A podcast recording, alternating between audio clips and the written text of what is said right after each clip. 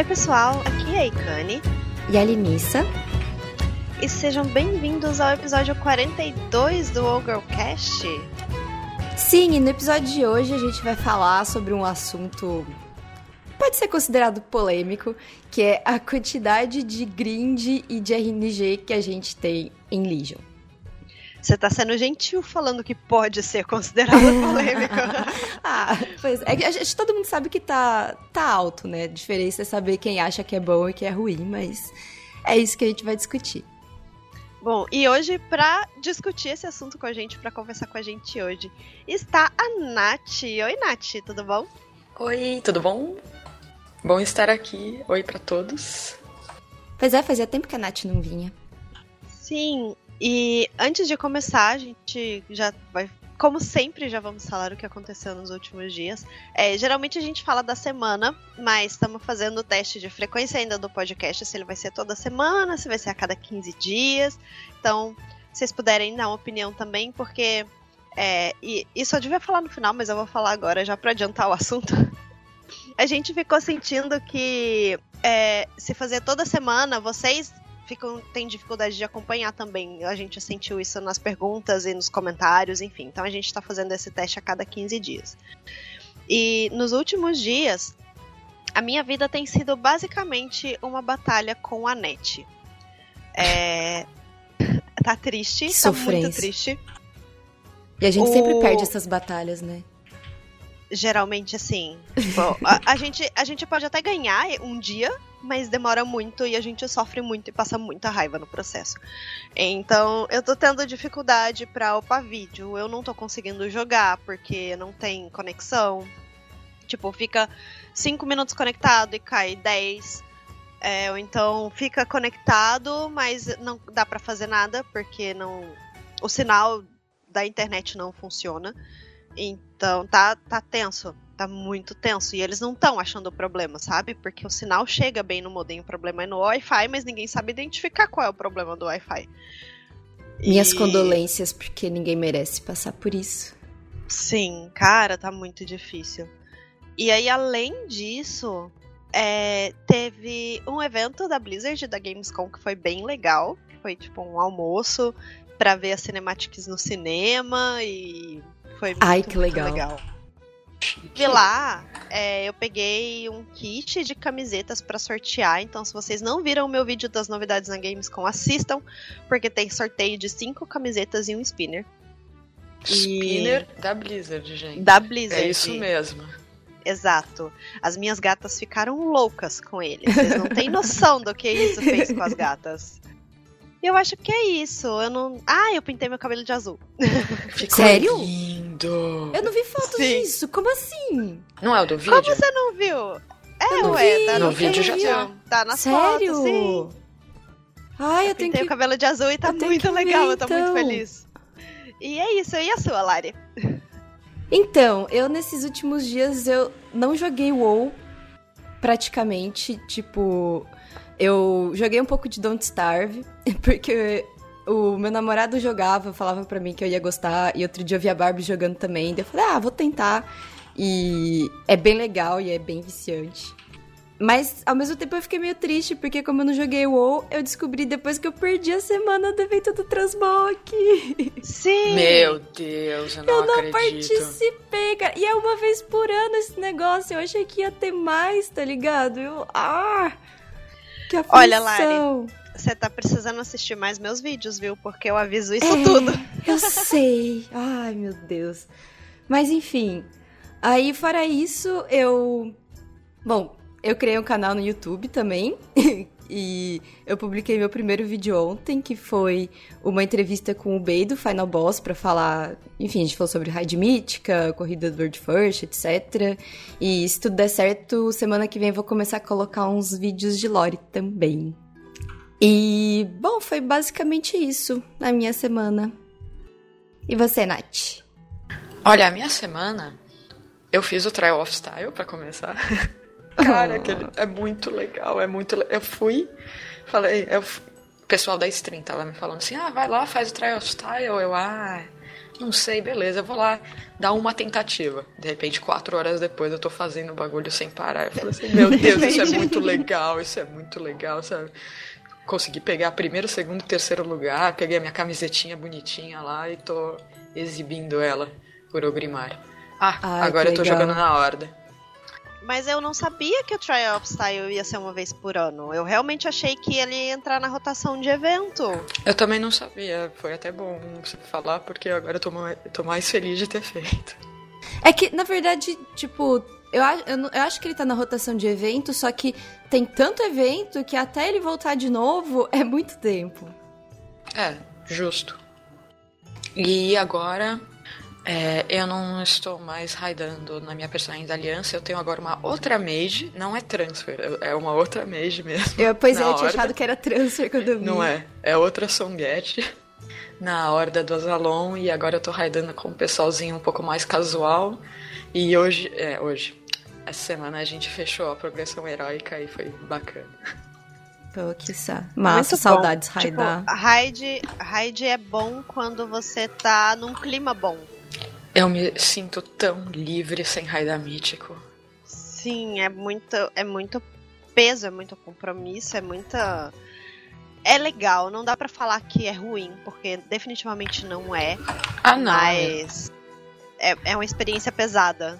Ah, cara, eu senti esse alívio também quando eu parei de raidar, mas agora tá me batendo a saudade, sabe? Tipo, principalmente quando, sei lá, eu vou no Raid Finder.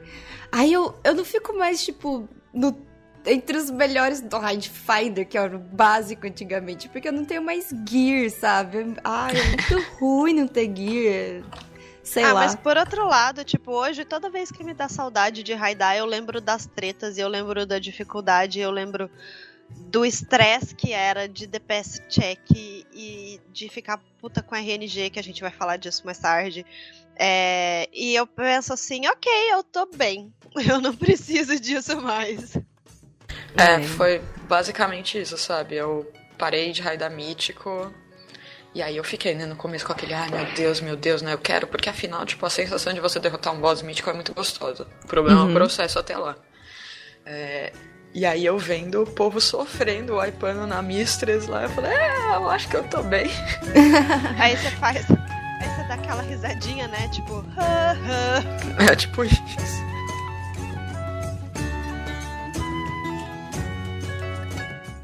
Bom, então agora a gente vai ler os comentários do episódio anterior, que a gente respondeu perguntas. Então, se você quiser mandar comentários sobre esse episódio ou até mesmo mandar perguntas para a gente responder no podcast, mande para o e-mail site wowgirl.com.br. Você pode mandar os comentários no post ou no YouTube, em qualquer lugar. A gente vai ler, vai responder vocês por lá. Mas para ler no podcast tem que ser por e-mail ok? Então, site wowgirl.com.br.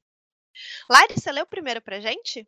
Sim, e bom, na verdade a gente recebeu só um e-mail de comentário, o que acho que é normal, né? Porque o último podcast não teve um tema específico para comentar muito, mas espero que vocês mandem pro próximo, aí, falando dos RNGs. Uh, ah, bom, o e-mail que a gente recebeu foi do Luiz Arthur.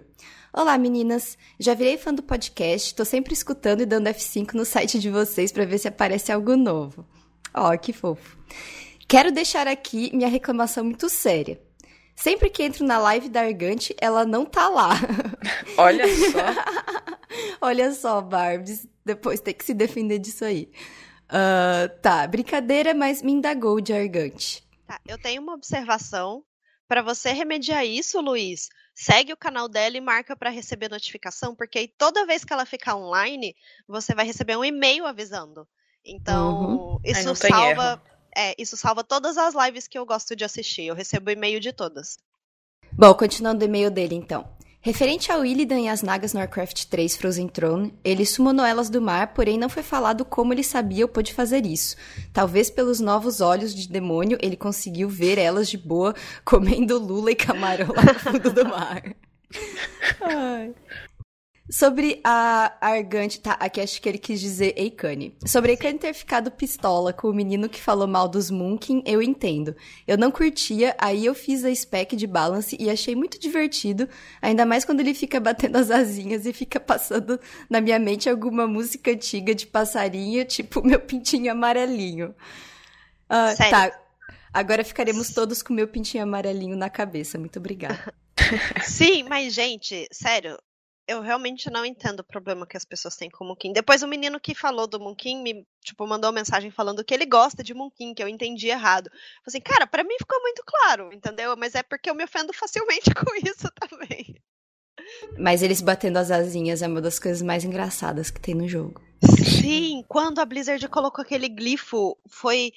Eu fiquei. Sério, eu não exagero. Vocês podem me chamar de louca, de psicopata, mas eu fiquei horas andando no jogo batendo asa, vendo de todos os ângulos meu Munkin batendo asa, porque é um negócio maravilhoso. É maravilhoso mesmo. É. Bom, é só para finalizar então. Não, não desista do podcast, ele é muito legal e todo mundo gosta muito. A gente também gosta. Sim. Uh, beijo do Paladino Tanque Tecuro. Ah, o Tecuro já tinha mandado e-mail pra gente antes. Sim. Gostei do E ele tem nome de healer. É. Então, eu ia falar, ele não é healer, não?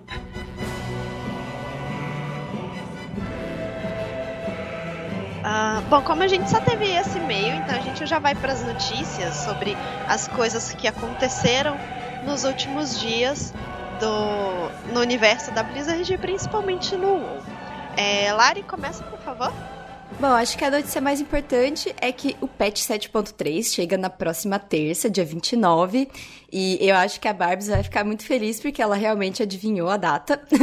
Você acha que ela vai ficar feliz? Ela não, já postou não. em caps em todas as redes sociais que ela estava certa.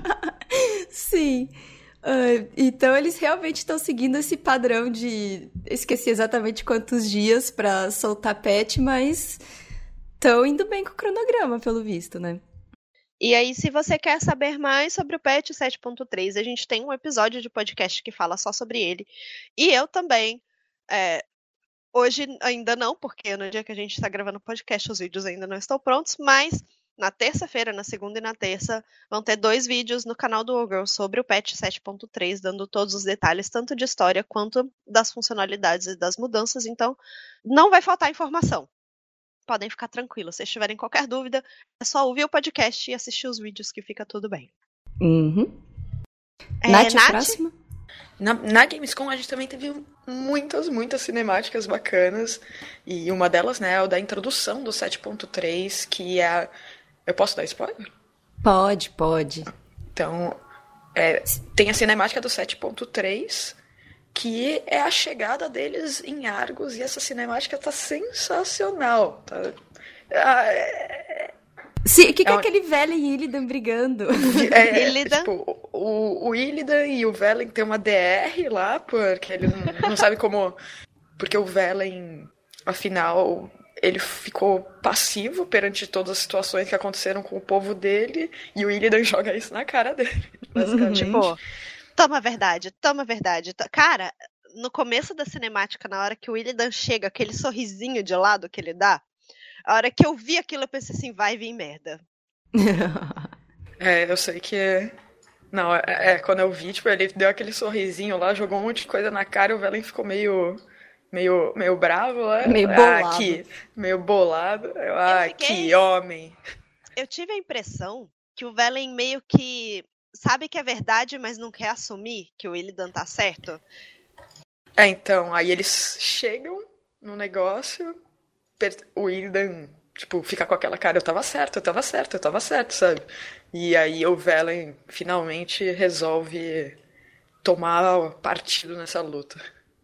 É, uma coisa que eu achei interessante é que eu achava, eu tinha a impressão que a nave do Turalion e da Aléria já tinha caído em Argos há muito tempo. Eu também pensei.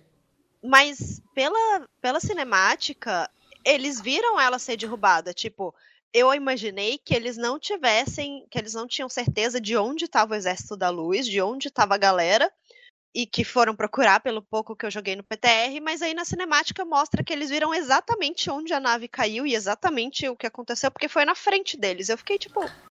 Ela estava funcionando porque se você faz a campanha do Class Hall de Paladino de Priest, no final, o Exército da Luz vai ajudar você no combate ali do Templo Luz, entendeu? Então eles chegam lá e tal, e vai a, a galera do Exército da Luz te ajudar. Se ela tava funcionando, por que, que o Turalion e a Aléria deixaram o moleque deles tanto tempo sem notícia, caralho? É, boa pergunta. Boa pergunta. Eu achei... Pega, não tem sinal lá.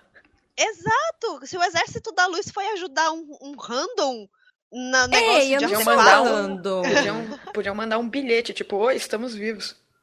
Não é? Tipo, antes eu tinha achado que o menino tava fazendo birra, porque eles estavam incomunicáveis lutando pra salvar o universo. Mas eles não estavam incomunicáveis, agora eu dou razão pro menino. Claro, esses pais desnaturados, né? Né? Mas, além dessa cinemática que foi muito legal, eu recomendo todo mundo assistir, a gente teve cinemática para outros jogos também. Por exemplo, a cinemática. cinemática da May. O vídeo. Muito o novo fofa. curta. O novo curta animado de Overwatch. Ele conta a história da May, que. A May ela trabalhava numa unidade de controle de clima da Overwatch. E acontece uns problemas aí e ela fica em estado criogênico por. Quantos anos? São 10 anos? 9 anos. Nove anos. É, ela fica em estado criogênico por nove anos e quando ela acorda, todos os companheiros da que estavam em estado criogênico também na, na base dela estão mortos. E aí, é, fios atrás de fios. E, é... Ela é minha personagem favorita, então eu já fiquei. Cara, já foi tipo mesmo- um tiro no coração. Mesmo quem não tem ela como personagem favorita, mesmo quem tem certeza que ela é a encarnação do demônio naquele jogo, Vocês vão Não mudar tem de como. opinião. Como vocês Não tem como não chamar ela de demônio dela. depois, dessa, depois disso aí, meu? Se vocês continuarem chamando ela de demônio, vocês têm que. Nossa, vocês têm que se arrepender, viu, disso. Porque, pelo amor de Deus, é muito linda. É muito linda essa animação. É, outra coisa que a gente não tinha comentado antes para colocar no roteiro, mas eu acho que é válido falar, são as novidades de Heroes, que é o Kel'Thuzad, e o fanservice É mais bem feito da história de toda essa empresa, que é Eu- a skin da Jaina Dreadlord. Jaina the Red Lord is real. É muito real. Que blasfêmia. Ficou, que meu, ficou, blasfêmia. ficou muito legal. Tipo, na hora, tem, eles fizeram pra introdução do Kel'Thuzad, que vai ser um, meio que um evento, né? Que é o chamado do Kel'Thuzad dentro do Hero. Você vai ter várias missõezinhas que vão fazendo, que vão liberando vários retratos, sprays e banners. Não tem, tipo, nenhum prêmio tão grande assim. Tipo, é, é tudo prêmio cosmético mesmo. Não que os outros não fossem, né? Mas enfim. Não tem nenhuma montaria dessa vez ou visual. Então, é, você faz essa série de missões, sabe? De ganhar, de fazer X abates no tal jogo para poder, pra poder conseguir essas recompensas. E no vídeo de introdução para esse pro herói para esse evento, né, é um, é um vídeo em animação, que é a primeira vez que o Heroes faz isso, né, que é um, um vídeo de animação 2D, ma- parecido mais ou menos com o estilo que fizeram pro Doomfist.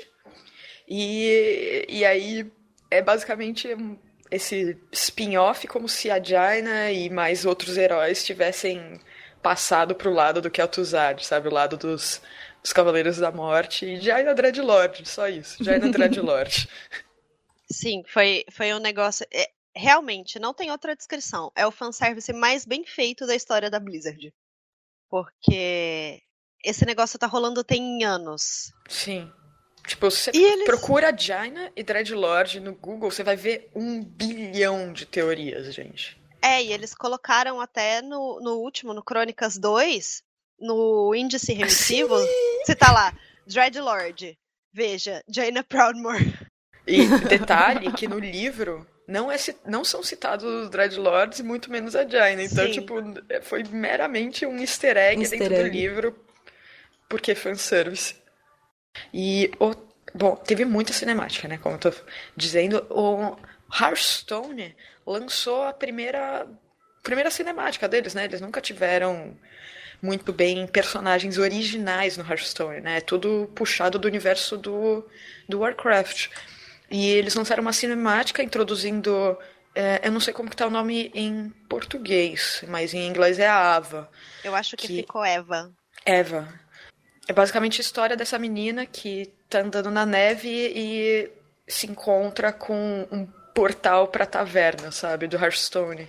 E aí eles introduzem alguns personagens que o que dá a entender é que eles estão criando realmente uma história um universo pro Hearthstone que vai ter esses personagens, sabe? O, o taberneiro é um deles, apenas, tipo, mas tem vários. E ficou muito legal, é uma é um é uma cinemática musical. Ficou muito, muito, muito bem feita e eu não nunca pensei que eu iria dizer isso, mas a versão em português ficou muito melhor do que a versão em inglês, sem comparação. Sim. Olha só. Sim. E dessa, dessa cinemática, eles falaram que a ideia é mesmo uh, não separar os universos, mas ao fazer esse negócio de colocar personagens novos e apresentar dessa forma, que as pessoas se sintam menos intimidadas a ir pro Hearthstone, porque sempre rola associação, tipo, ah, veio do WoW, então é muito complexo, eu não vou conseguir. Então eles estão fazendo. É, vai ser uma série de animações com essa personagem como personagem principal, com a Eva como personagem principal, pra ficar, se mostrar mais amigável. E nesse evento que teve da Blizzard, a gente teve também uma conversa com o Gustavo Nader, que é o diretor de dublagens de todos os jogos da Blizzard, e o Rafael Bessa, que foi o gerente de projeto desse curta. Ele cuidou de toda a parte musical de casting de ator e direção dos, dos cantores, enfim. Ele falou que foram mais ou menos umas 30 pessoas envolvidas entre solistas e coro, que só no coro foram umas 20 pessoas e que Caramba. É, e que foi tipo 30 horas de gravação. Meu Deus do céu. Nossa. E é muito legal ver saber um pouco mais desse trabalho por trás dos bastidores e saber o cuidado que eles têm para fazer isso tão bem feito. Porque, como a Nath disse, ficou absurdo. E Não, uma tá curiosidade. muito legal, tá muito legal.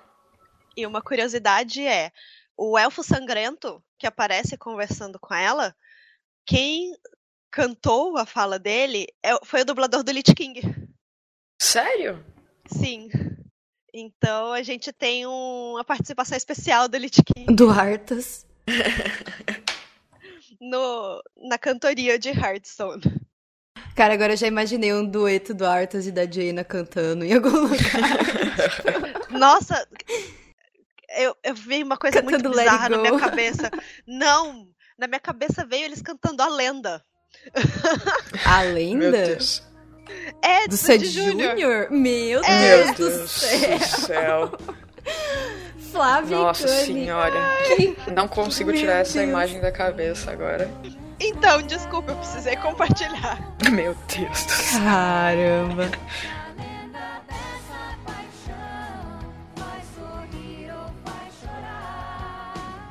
Então vamos pro assunto principal de hoje, que a gente vai discutir um pouquinho sobre o farm sem fim e o RNG que tem dominado o Legion. Então, desde o começo, o Legion é uma expansão que, sinceramente, eu já vou começar com opinião polêmica. Tipo, a culpa é da galera que fica pedindo ah, é porque no clássico que era bom, no clássico que era bom, no clássico que era bom. Não, não tem o que fazer mais. Agora toma, toma. Agora você não vai acabar de fazer essa expansão nunca. Porque é o seguinte, a Blizzard não sabe usar meio termo. Porque aí a gente falou assim, queremos missões. Aí eles encheram 759.432 diárias em Pandaria. Aí o povo gritou, não aguentamos mais missões. Eles tiraram todas em Warlords. Todas. E aí o pessoal ficava assim, ah, porque a gente não tem o que fazer. Então o que eles deram? Coisas pra gente farmar para sempre, coisas que não tem cap, coisas que não tem fim, coisas que nunca acabam. Então você sempre tem coisa para fazer. Mas o problema é quando essas coisas, um, tem a sensação de serem obrigatórias porque afetam diretamente o seu desempenho como jogador, como o poder de artefato, como os, os equipamentos, lendários. os lendários e os equipamentos com melhoria também, os Titan Forge e enfim. É, ou então que são coisas cosméticas, que as, coisas colecionáveis que as pessoas colecionam. Tipo, tem colecionadores muito sérios dentro do World of Warcraft e mais grind. Então, isso, por um lado, é interessante você ter algo para buscar sempre, mas por outro, é muita coisa para buscar, tipo, muita coisa para buscar. Sim, e eu só e... quero fazer um, um, disclaimer também, né? Porque a gente vai começar a discutir sobre essas coisas, sobre o que é ruim, o que é bom. A gente provavelmente vai falar umas coisas que a gente não gosta. Mas eu queria deixar claro que, para mim, mesmo que tenha alguns defeitos em Legion, eu ainda prefiro essa enxurrada de coisa para fazer do que Warlords, que não tinha nada para fazer, viu, gente? Então isso, Sim, isso é... não é. Acho que tá fora falar, de né? questão né? esse aspecto. Não eu acho que todo não mundo vamos entrar nisso, não vale Warlords... a pena, já passou, tá tudo bem agora. Então, primeiro a gente vai dividir esse assunto em, em dois tópicos principais. Eles podem eventualmente se mesclar, mas a gente uhum. vai tentar manter separado porque são coisas diferentes. Que primeiro é o grind, que é esse farm sem fim, essa coisa de você sempre precisar continuar fazendo as mesmas coisas para conseguir coisas melhores ou coisas diferentes, e o RNG, que é o fator randômico, que é a sorte. Tá, não, eu ia falar então pra gente começar falando, né, sobre o grind de poder de artefato, que, bom, vamos lá, eu eu acho que esse sistema de você ter que tipo, ganhar o poder de artefato em praticamente tudo que você faz e ir deixando a tua arma mais forte é bem legal. Eu acho que ele funcionou muito bem. Mas eu diria que, por exemplo, agora na tumba de Sargeras, uh, ele tá num estado legal onde, tipo, uma vez que você pega o, a concordância da legião, não faz tanta diferença assim quantos pontos você tem depois disso. Então, claro, você pode ficar farmando infinitamente, botando mais ponto ali, só que não vai ser tão uh, prejudicial se você tiver alguns pontos atrás das outras pessoas. Mas, por exemplo, até o baluarte é, ainda estava num ponto em que quanto mais você farmava, mais forte você era, de um jeito relevante, sabe, em termos de DPS, HPS e o que seja. Então, para mim, isso gerou um problema que eu observei na minha guilda, que, por exemplo, a gente tinha, digamos, duas categorias de jogadores. Os que jogavam todo dia, ficavam spamando Masmorra Mítica Plus várias vezes, faziam todas as world quests, tipo, limpavam o mapa todo dia e que estavam lá, né, tipo, fortes. E os outros que gostavam de raidar, sempre gostaram de ser competitivos, de ter DPS alto, de brigar por top DPS, mas eles não tinham tempo de farmar isso, entendeu? Eles não podiam logar todo dia, e nos dias que logavam, tipo, logava praticamente só no horário da raid. Aí se fosse só, tipo, ok, farmar um pouco no fim de semana, não era o suficiente para alcançar os outros. E isso gerou um, um desânimo neles, entendeu? Porque eles simplesmente, por jogar menos, não conseguiam estar tá no mesmo nível que os outros. Pois é, isso é uma coisa que eu notei também que muita gente desanimou por causa disso, por não ter tempo. Eu sou uma pessoa que não tem quase nada de tempo e em, em relação a isso, essa expansão mexeu muito com a minha rotina, porque como eu tava raidando o mítico, foi talvez um dos motivos de eu ter largado, sabe? Como eu tava raidando o mítico, é, eu tava vivendo em função de fortalecer meu personagem para poder ter ser competitiva no mítico, sabe? Porque é porque você nunca para, né? Não tem do tipo, ok, essas são as coisas que eu tenho que fazer essa semana para me manter no mesmo nível que todo mundo. Exatamente. Aí você acabou, ok, agora eu tô em dia, vou poder raidar de boa. Mas não, é infinito, entendeu? Então, por um lado, ser infinito é bom porque você sempre vai ter o que fazer. Tipo, não importa se você quer jogar uma hora por dia, se você quer jogar 10 horas por dia, você vai ter o que fazer. Mas eu não sei se talvez se tivesse um cap no farm semanal cap de AP, semanal, é. sabe? É. E tipo, e para não ter muito aquela coisa de punição de ah, mas essa semana eu perdi, fazer parecido com o que tinha antes de bravura do PVP, sabe? Do tipo, se você perdeu o cap da semana, ele acumula pro da semana seguinte, entendeu? Então, você tem a possibilidade de na outra semana farmar em dobro, sabe? Para não Compensar. Eu não sei. É, eu, eu, acho que teria sido interessante isso eu acho que, primeiro, o fato de você ganhar poder de artefato em absolutamente tudo que você faz é uma das melhores coisas que eles fizeram Sim. na expansão. Porque isso não te obriga a fazer uma coisa Um conteúdo específico, é. É. É claro que tem coisas que dão mais poder de artefato do que as outras, então quem tá nesse farm louco pra desempenho vai sempre tentar otimizar, mas é, ninguém fica com a sensação de ter sido deixado de fora o que é um negócio que não tinha rolado no jogo antes, de, uhum. de alguma coisa, é, algum farm intrínseco da expansão ser tão acessível. Esse ponto de você ficar alguns. Esse, essa parte de você se sentir para trás é ainda mais pesada para quem jogava com mais de uma spec. Porque você tinha ponto para distribuir, não em uma arma, em mais de uma.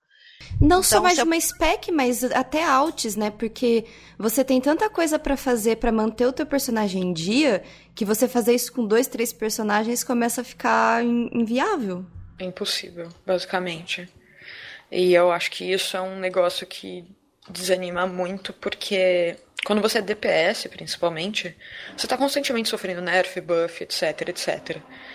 E aí você tem a questão dos lendários, que os lendários, eu imagino que eles tenham sido concebidos não para fazerem tanta diferença, mas a realidade é que tem specs que só ficam viáveis com os lendários certos, sabe?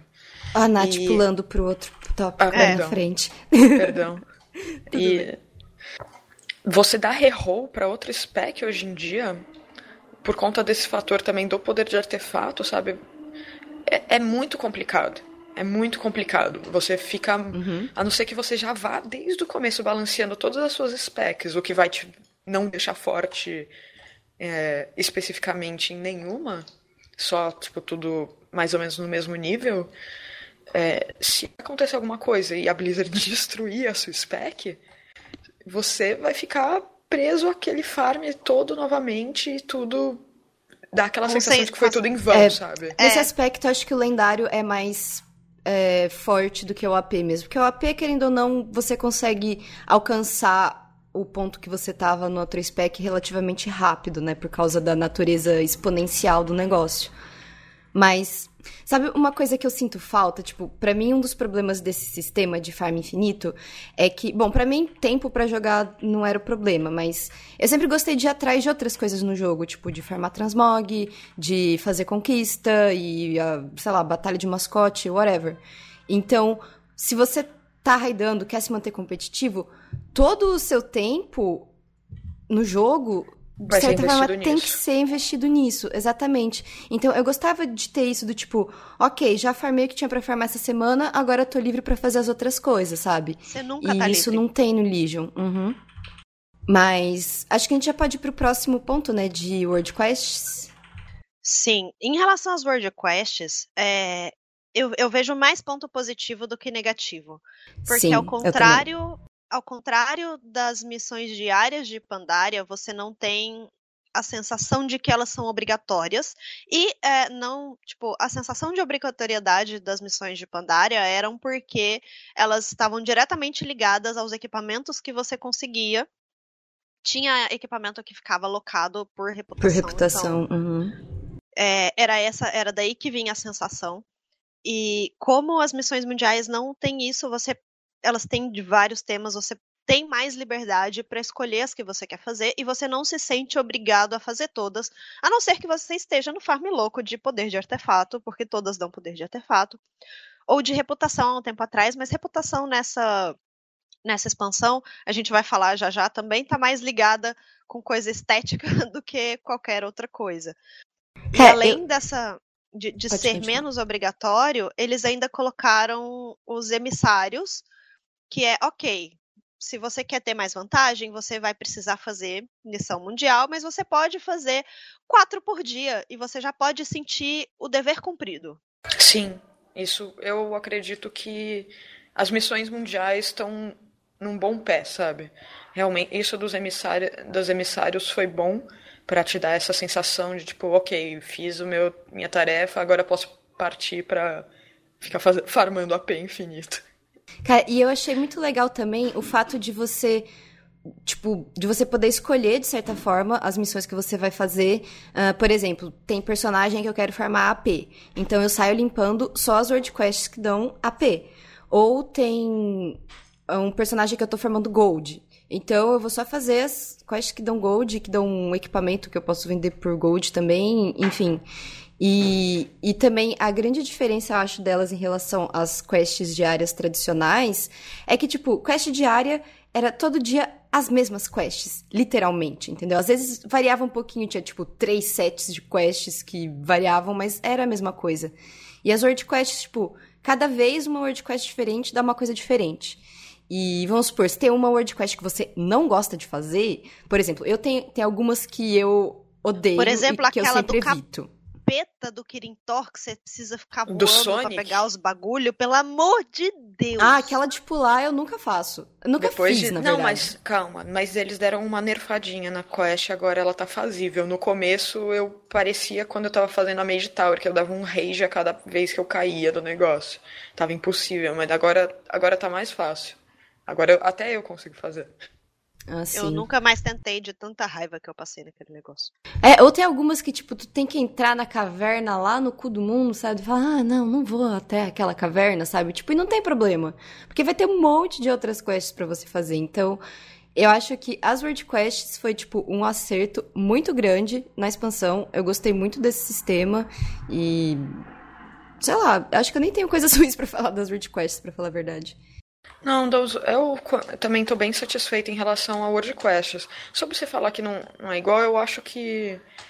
Eu sinto que falta um pouco de variação. Se você faz World Quest todo dia, você vai perceber que você vai fazendo mais ou menos as mesmas sempre. Ah, sim. Principalmente, por exemplo, você está farmando, digamos, reputação lá na Costa Partida para poder pegar o voo. Você vai fazer a quest dos Fel Murlocs muitas, muitas e muitas vezes. Uhum. No geral, tem muito mais acerto do que problema nas World Quests. Sim. Exatamente. É, e eu sinto isso principalmente por esse fator de a gente não sente que é obrigado. Uhum. Se a uhum. Blizzard conseguir é, colocar esse sentimento em todas as coisas infinitas, digamos assim, não. Cara, vai ser mágico. E, e o nosso outro ponto que a gente colocou aqui de grind infinito são as masmorras, né? As Mythic Plus. Essa sim, eu acho que não é tão claro quanto as World Quests pra mim, porque uh, é aquilo, na época que eu tava jogando bastante e tal, que eu tava raidando com os meus amigos, era legal porque a gente, tipo, sempre tinha masmorra para fazer. Não era do tipo, tá, você já fez, sei lá, uma Mythic Plus do, do bosque do bosque, então você não pode mais fazer o bosque de novo, entendeu? Não, você vai fazendo, vai fazendo, vai fazendo infinitamente. Mas, ao mesmo tempo, também, tipo, isso é, dá uma vantagem muito maior para quem joga muito tempo, porque os itens Warforged que vêm das masmorras são bons. Tipo, hoje em dia não tem mais aquilo que, ah, os melhores itens estão na raid. Tem muita gente que. Uh, os próprios trinkets, os melhores trinkets são de masmorra e não de, de raid. No começo da expansão, a Blizzard teve que fazer uma parada para, tipo, eles fizeram mudança em equipamento para estimular a galera a raidar porque ninguém queria raidar, porque o farm, tipo, uhum. não, não compensava farmar a raid. As pessoas limpavam a raid uma vez para limpar a raid, para tipo fazer progressão, e aí o farm de equipamento era feito em masmorra, em mítica, porque elas estavam melhores do que a raid. Eu acho que isso se deve um pouco que a itemização das duas primeiras raids, que foi ó, principalmente do Pesadelo Esmeralda, Pesadelo Esmeralda os trinkets não eram bons. Tipo, tinha um ou outro que era, tipo, por exemplo, o trinket de tanque do, dos Avios, ele é bom até hoje. Mas tem exceções, com raras exceções, no geral, ó, os trinkets de masmorra nesse começo eram muito melhores. Mas acho que na questão do que eles queriam fazer, de que as masmorras fossem uma alternativa às raids, nisso eles acertaram, porque realmente é, e o ponto deles não é nem só ela ser uma alternativa de raid, é, porque eles estão insistindo que, cara, isso é um negócio que me deixa muito nervosa, porque eles estão batendo a cabeça na parede, claramente o negócio tá cagado e eles continuam falando que tá certo, que é a raid mítica de 20 pessoas. Sim. Então, eles não falam que é uma alternativa para raid. Eles falam que é uma maneira de manter as masmorras relevantes. O que sim é correto é uma maneira de manter as masmorras relevantes e funciona muito bem, mas é, acaba sendo uma alternativa para as raids porque você não consegue juntar 20 pessoas, então quem quer desafio consegue.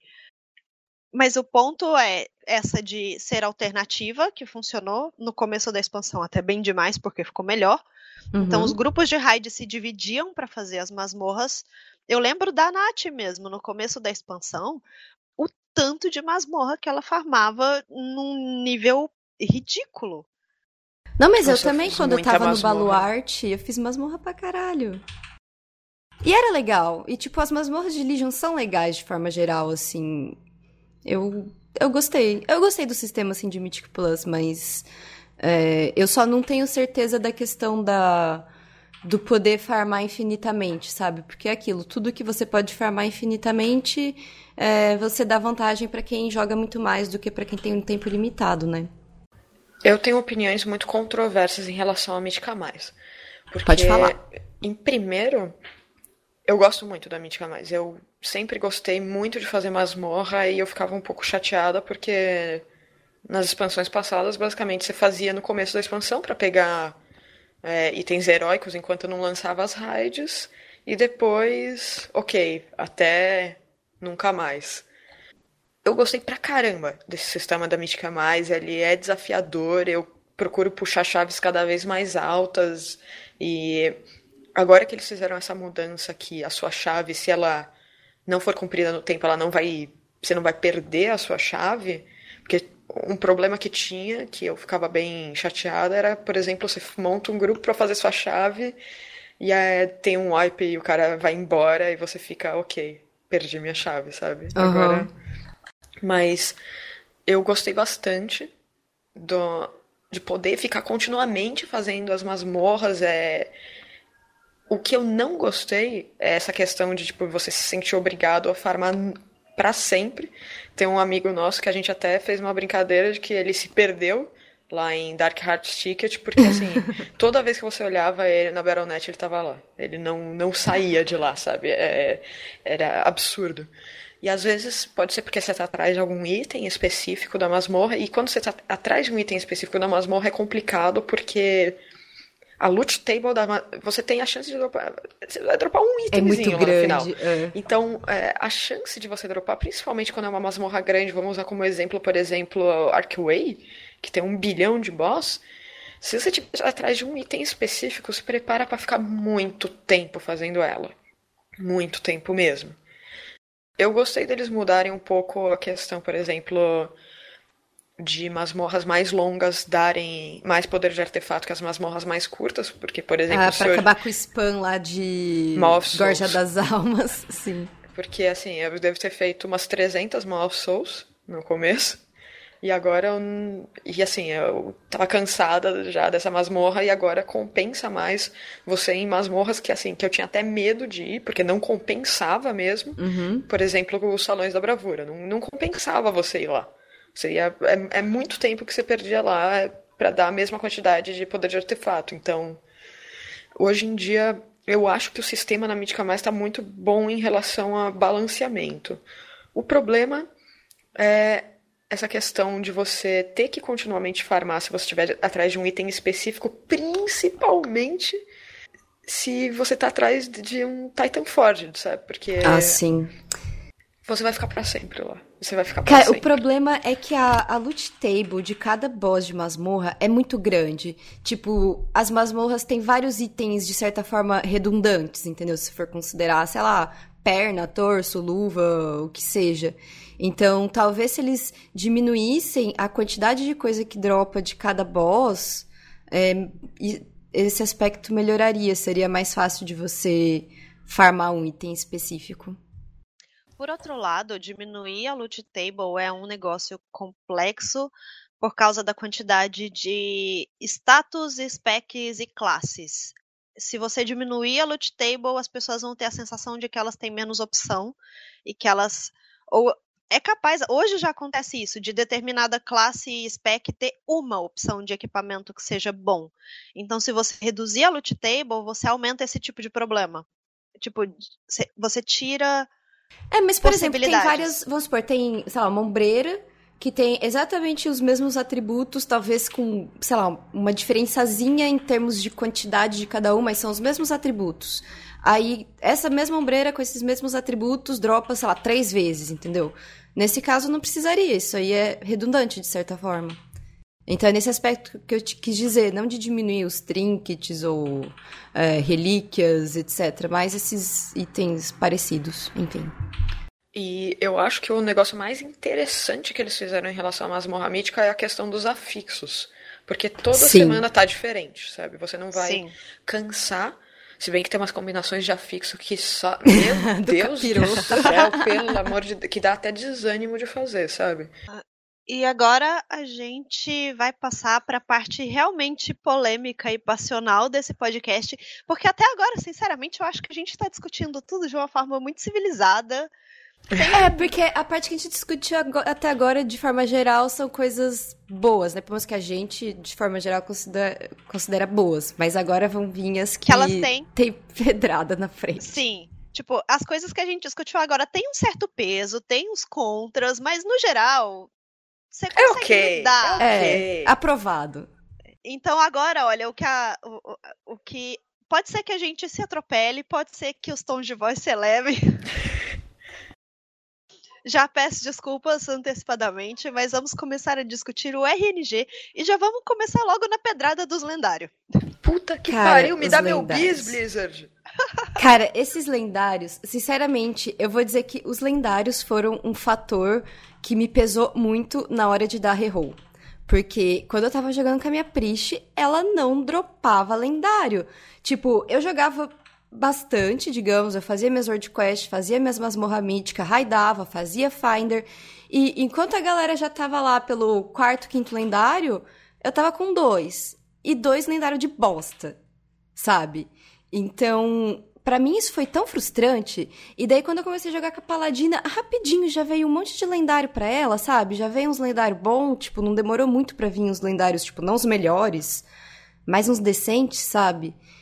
É, eu acho que uma coisa que o pessoal da, da corrida, não sei se foi o pessoal, acho que é o pessoal dos Exorsos falou, que eles achavam que os lendários deveriam ser só de coisa de utilidade, sabe? Tipo o Pridas, que dá que dá aquele escudinho, Escudo, é. aquela bota de placas que aumenta a tua velocidade de movimento, tipo, só lendários desse ou coisa tipo. cosmética, ou coisa cosmética, tipo, ah, proca uma asinha bonitinha, ou sei lá, é, muda... não só tipo isso, que eles mexeram nos glifos. demais, mas... É, exato. Ou você é... consegue andar em cima da água se você tiver equipada com a bota X. Sim. É, tipo, por exemplo, os glifos eles mudaram de forma que eles não influenciassem em nada no seu gameplay. Aí, Sim. toma, lendários. É, porque, tipo, quando eles é, mudam o teu DPS, e tem alguns que não é, não é um bonuzinho pequeno, é um bônus muito alto, entendeu? Muda Tipo, muda totalmente tua rotação, às vezes muda o talento que você vai usar, às vezes muda a tua prioridade de atributo, entendeu? E faz o teu DPS aumentar em, sei lá, em 10%, sabe? É, 10% então, é muito. É muita coisa. Então, eu acho que eles erraram, sim, nos lendários. Eu não acho que é um sistema bom. Eu não acho que ele deve ser carregado do jeito que ele tá. Porque é muito frustrante. E é o sistema gente... de Diablo cuspido e escarrado, só que em Diablo a única menos. coisa, não, e a única coisa que você precisa fazer em Diablo é farmar, é você farmar. não tem mais nada uhum. para fazer. Sim. E, então, tipo, cada, é cada rift que você termina, dropa, sei lá, 10 lendários, entendeu? Então, é, é, é um jogo diferente. E que nem a Nath tava falando também, se você. Uh, vamos supor, se te, vem um pet. Aí a tua spec, você é um mago. Ah, agora arcano tá horrível, eu quero jogar de fire. Você vai ter que dropar os lendários de fire, entendeu? Porque você tava dropando teus lendários da outra spec, agora você vai ter que mudar e rezar para não demorar demais. Às vezes até dropar os lendários bons da outra spec, já vai ela já vai ter sido nerfada e você vai ter que mudar de novo, entendeu? Pois é, é foi o meu drama com Fire, porque Fire no começo da expansão tava muito forte. Uhum. Aí, beleza, né? Vamos lá. Só que ele, o Fire tinha dois, é, dois lendários que eram muito fortes para ele, que o primeiro deles era. Não dois, vai, mas um deles que era totalmente quebrado, que ainda é um, muito forte, mas não tanto quanto antigamente, que era a braçadeira. Tipo, ela fazia uma diferença no seu DPS que era. É absurda, era absurda, era absurda mesmo. E aí foi lá, meu primeiro lendário foi o Anel do Time Warp, que não é um lendário ruim, ok. Segundo lendário, Cephus. Terceiro lendário, o Chest, que quando você blinka ele te dá um escudo de 15 segundos. Então, tipo, aí todo mundo lá da rádio, os outros Firemade lá, o DPS subindo, subindo, porque pegou, pegou a Red lendária, pegou a abraçadeira lá quebrada, pegou. E aí eu lá, tipo, eu desanimei. Eu desanimei totalmente. E apesar de ser a spec mais forte, eu dei reroll pra outro spec que eu falei, sabe, cansei, sabe? Eu não tô uhum. me divertindo mais porque não, não tô conseguindo ser competitiva. Aí foi lá. Uma semana depois que eu dei reroll pra Arcane, dropei o bis. Eu, ah, ok. Pois é, e outra coisa também que eu acho ruim dos lendários é que sempre que muda de tier, que aumenta o item level geral da galera, eles aumentam o item level dos lendários. E se você dropa um lendário depois do patch, ele já vem com o item level certo. Mas por que que os lendários que você já dropou, você tem que ficar farmando aqueles negocinho pra upar? Isso é tipo, você tá penalizando quem joga bastante e já dropou bastante lendário. Tipo, não faz sentido nenhum. Pois é. Tipo, você joga faz bastante tempo, então toma aí, farma mais.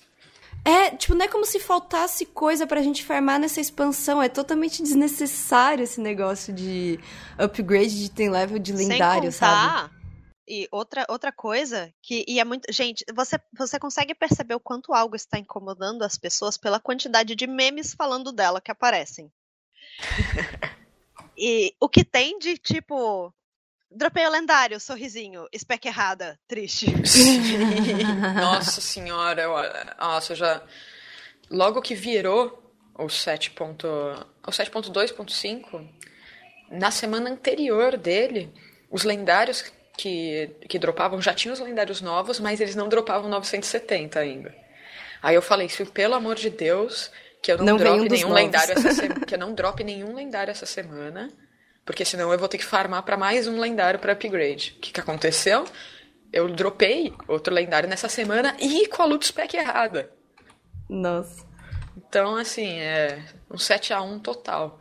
O que eu acho que poderia arrumar e muito o sistema de lendários, que eu até já comentei sobre isso em strings, é se você tivesse lendários é, neutros, se só tivesse lendários neutros, que nem é o bônus do tier, que muda o efeito a cada spec. Isso ia resolver muito dos problemas em questão de reroll. Por exemplo, eu tenho uma braçadeira, existe braçadeira de Arcane, existe braçadeira de Fire, existe braçadeira de Frost. Quando você tá, muda de spec, ele muda o efeito. Pronto. Uhum, que nem a sim. bônus do tier. Isso ia resolver muito. Tipo, se eu quero dar reroll, eu não me sinto tão penalizada para isso.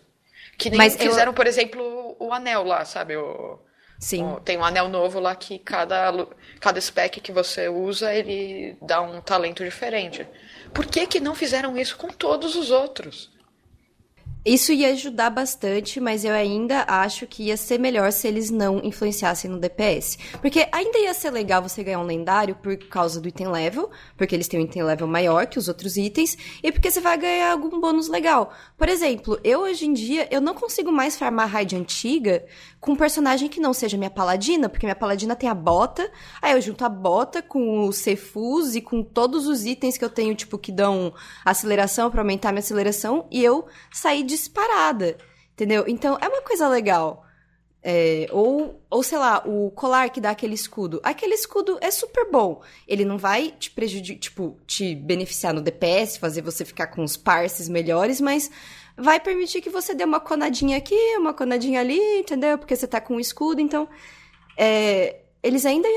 É, você ainda ia sentir que são recompensas boas, tipo, itens que vale a pena usar e farmar, mas não ia ser tão frustrante do tipo, ok, meu DPS tá uma bosta porque eu não tenho o lendário certo. Pois é. É, então agora a gente vai para o próximo tópico, e aí agora eu já sei que a Lari. Lari já pistolou por isso antes, Lari vai pistolar por já. isso de novo que são as montarias de reputação. É, é. Né, em Legion, a gente não teve, só relembrando, a gente não teve montaria de tipo, fique exaltado e compre a montaria. Eles tiraram isso, que eu achei ridículo. Mas tiraram. Então, tinha mascote, tinha uma coisinha ou outra, mas não tinha montaria. E aí eles colocaram montaria de reputação. Só que você tem que ficar farmando sacolinha depois do exaltado para ter uma chance muito baixa de vir uma montaria. Pois é. Cara, eu não vou dar o meu rage de novo, porque uma vez já foi suficiente. mas eu vou simplesmente dizer que isso é ridículo e isso não faz sentido nenhum. E eu digo mais: no, em Argos, vai ter também uma montaria de reputação. Você vai poder comprar ela, mas ela vai custar 500k. É, então, Oi? é 500k no PTR. Eu não sei se ela vai ser eu espero que Se ela vai ser tudo isso ou se ela vai ser, às vezes, mais do que isso. Porque Aí ela chega não... por 2kk, que nem a aranha, sabe? Já tem Gold 5 o suficiente nesse jogo, gente. Pois é, porque isso, eu não sei se realmente vai pro live, mas até onde eu sei é esse o preço da montaria. E, tipo, isso é outra coisa que não faz sentido, porque existem as montarias Gold Sync, como a Nath estava falando, tipo, o Yak era em Pandaria, tipo, a Aranha tem em Legion. Montaria de reputação não é Gold Sync. Tipo, é da mesma forma que montaria de reputação, reputação. Da mesma forma que montaria de reputação não é drop. Então, não misture as coisas, Blizzard. Uma coisa é uma coisa, outra coisa é outra coisa. E se você quiser conferir o rage completo da Lari, tá no episódio sobre o patch 7.3. vale a pena. Ah, sei lá, acho, é difícil de eu entender. Eu acho que eu nunca te vi entrando num, nesse sprint de falar e falar e falar e falar, falar, igual você fez com as montarias. Olha, eu não falo nada porque a de Valajar, na minha primeira sacolinha, eu dropei, mas as outras aí estão tá na fila de espera, né? Eu nunca dropei nenhuma de nenhuma sacolinha. Mas, Enfim. assim, o negócio é que esse Paragon de reputação, né, para você pegar a sacolinha, demora muito tempo. Exato. É uhum. muita reputação. É muita reputação. E tipo, eu achei legal o esquema do Paragon de reputação e ganhar a sacolinha. Deve ser, ah, legal, ganhei uma coisinha extra. Mas não bota montaria, mascote, essas coisas lá. Não, tipo, bota outras coisas, entendeu? Ai, sei lá. Desnecessário. Então, é. Então agora vamos para um outra um outro RNG que as pessoas elas passam raiva, mas elas não tendem a não entender o fator RNG nisso. Igual quando a gente estava discutindo antes, a Nath mesmo, quando viu esse tema, ficou assim, ué, mas aí a gente falou ela assim, é isso. Profissões. Sim, profissões. profissões. Eu vou dar um exemplo. Joalheria. Eu acho que todo mundo que é joalheiro passa muita raiva, cara, porque, tipo, você precisa de muito minério para prospectar. E você prospecta, vem, tipo, 99% das gemas que vêm são ou aquelas lascas que o serve só para fazer comida, ou as gemas verdes que não servem para nada, e as gemas azuis que fazem a, as, as gemas boas. Tipo, vem muito pouco, aí quando vem não vê a cor que você quer. Ah, é um saco. Fora as formas de você conseguir os rank 3 de pois todas é. as receitas. Ai, cara, herborismo, herborismo também mandou um abraço. Mandou tipo, muitos abraços. Eu queria tanto ter o rank 3 de Aetril, porque, né, ele faz procar mais uma florzinha para qualquer tipo de flor que você colhe. E, tipo, eu colhi muita planta antes de vir, tipo, muita, muita, sabe? É, foi muito demorado. É engraçado que o rank 1 e o rank 2 vai rapidinho. E o rank 3, tipo, por exemplo, flor de raposa pra mim até hoje não veio. Pra e mim não é por falta não. Eu acho que eu tenho rank 3 de uma planta. Saudades, rank 3 Starlight Rose. É, essa foi a primeira que veio pra mim, eu acho. Então é, é, outra coisa. Eles, ah, vamos fazer as profissões ficarem relevantes, mas elas não estão tão relevantes assim. As pessoas querem que elas fiquem relevantes para dar gold para elas, não para elas terem que ficar se é, preocupando. Então, né? Vai, dá, toda profissão dá pra você fazer good com elas. Ó, cadê a Barbs aqui, ó, dando a bronca? não, tô, não tô falando que não dá, mas eu tô falando que o foco da, da profissão mudou de vou só fazer gold pra eu tenho que farmar ela absurdo pra eu conseguir fazer gold com mais eficiência. Sim, é, tem esse lado, né? Tipo, por exemplo, culinária. É, quando eu comecei a vender as comidas, eu queria ter o rank 3 de todas as comidas que eu vendia, né? Porque daí, mesma quantidade de material, faz mais comida.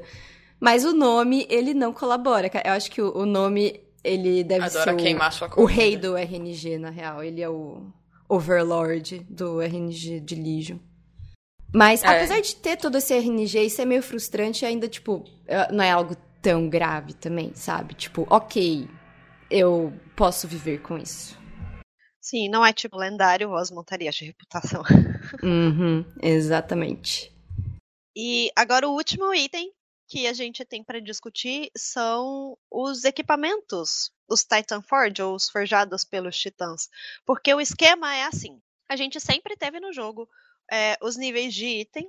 Sempre teve, de um tempo para cá, isso tá escancarado, claramente, porque antes teve a da Blizzard não divulgar nada, e depois teve o esquema do addon pra gente.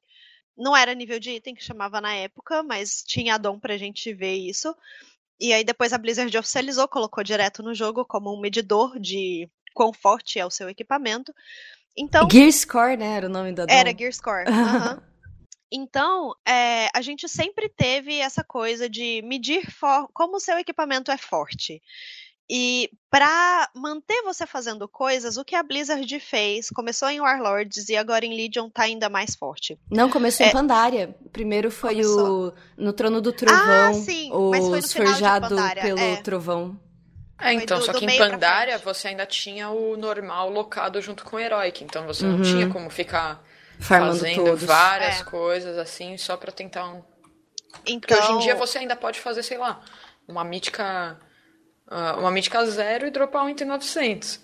É, e antigamente até Pandaria e, se não me engano, o Warlords ainda não tinha o Titan Forged. Era só o Warforged, que era 5 e tem level a mais e acabou. Entendeu? Tipo, se você deu sorte, veio com 5 É, e aí o que eles fizeram é, as coisas ainda as coisas ainda dos níveis base, que você é garantido que vai ter aquele e level se você fizer aquilo, mas quanto mais você fizer e quanto maior for o seu nível de item, ou quanto maior for o nível de item base, existe um fator randômico que pode melhorar o seu equipamento.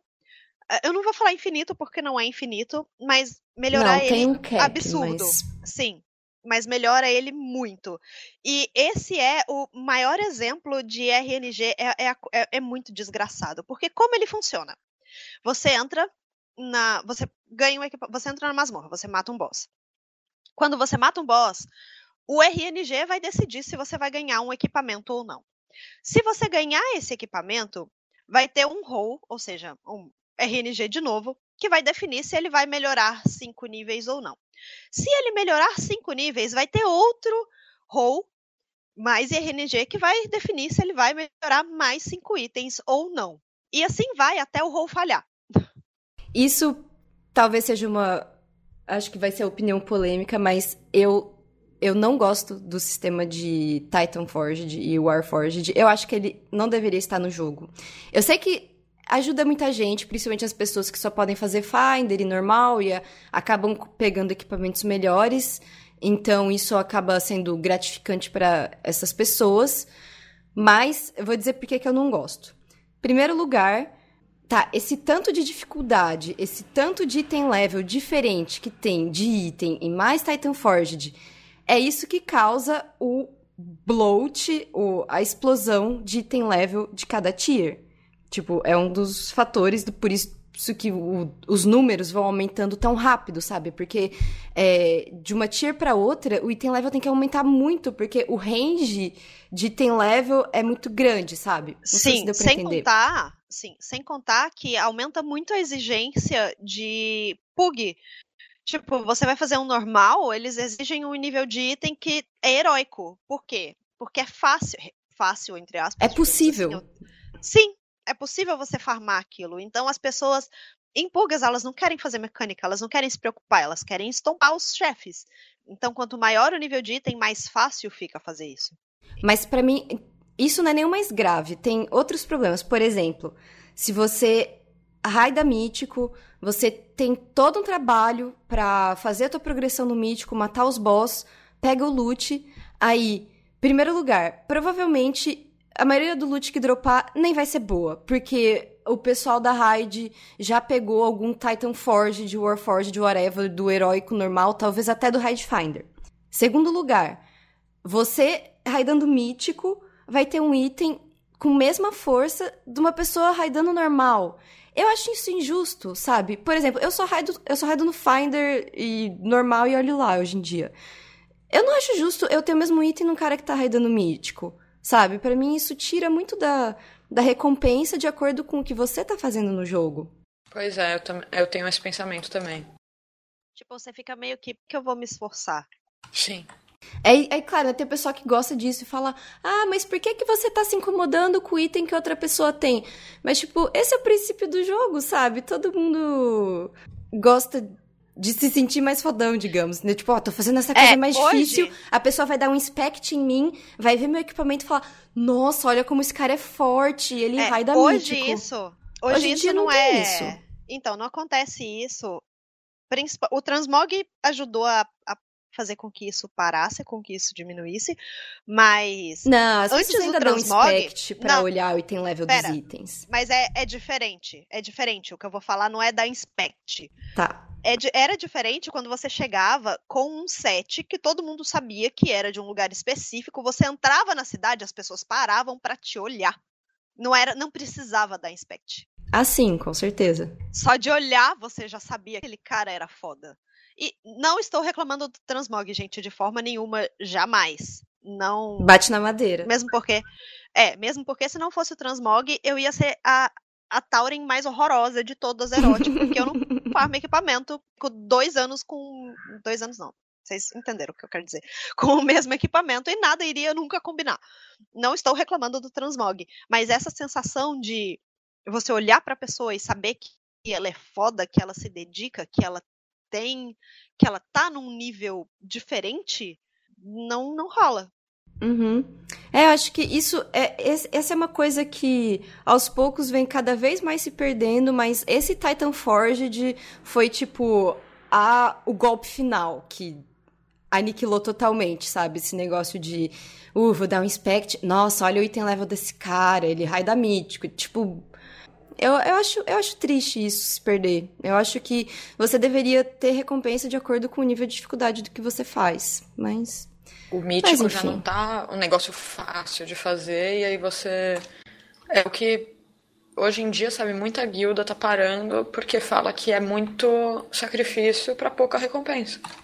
Não, e ainda mais, o, tem esse cap de item level, né, que pode vir os Titan Forged. Então, quem tá raidando mítico tá vindo com. tá ganhando os itens mais perto desse cap, entendeu? Então, se você rolar um Titan Forge, rolar de novo, opa, não dá, já tá no cap. Mas o cara que tá lá no Finder, ele tem a possibilidade, por mais remota que seja, de rolar, rolar, rolar até chegar no mítico, entendeu?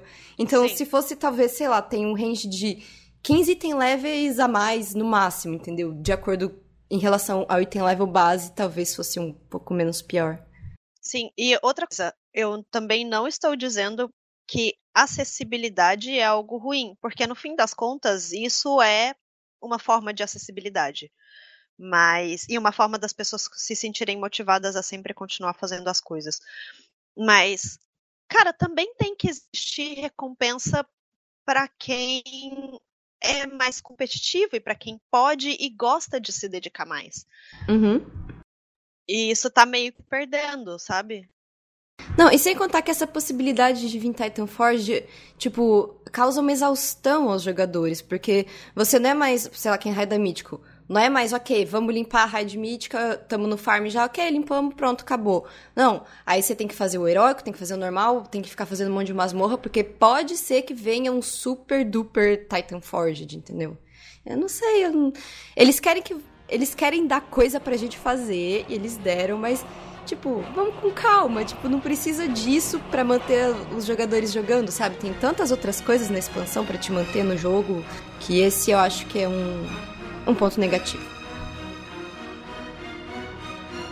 Então agora vamos responder as perguntas que vocês mandaram para o nosso e-mail. Lembrando, se você quiser mandar alguma pergunta para a gente responder no podcast, mande para o e-mail site@wowgirl.com.br que a gente vai ler na próxima edição. A gente vai ler no próximo podcast.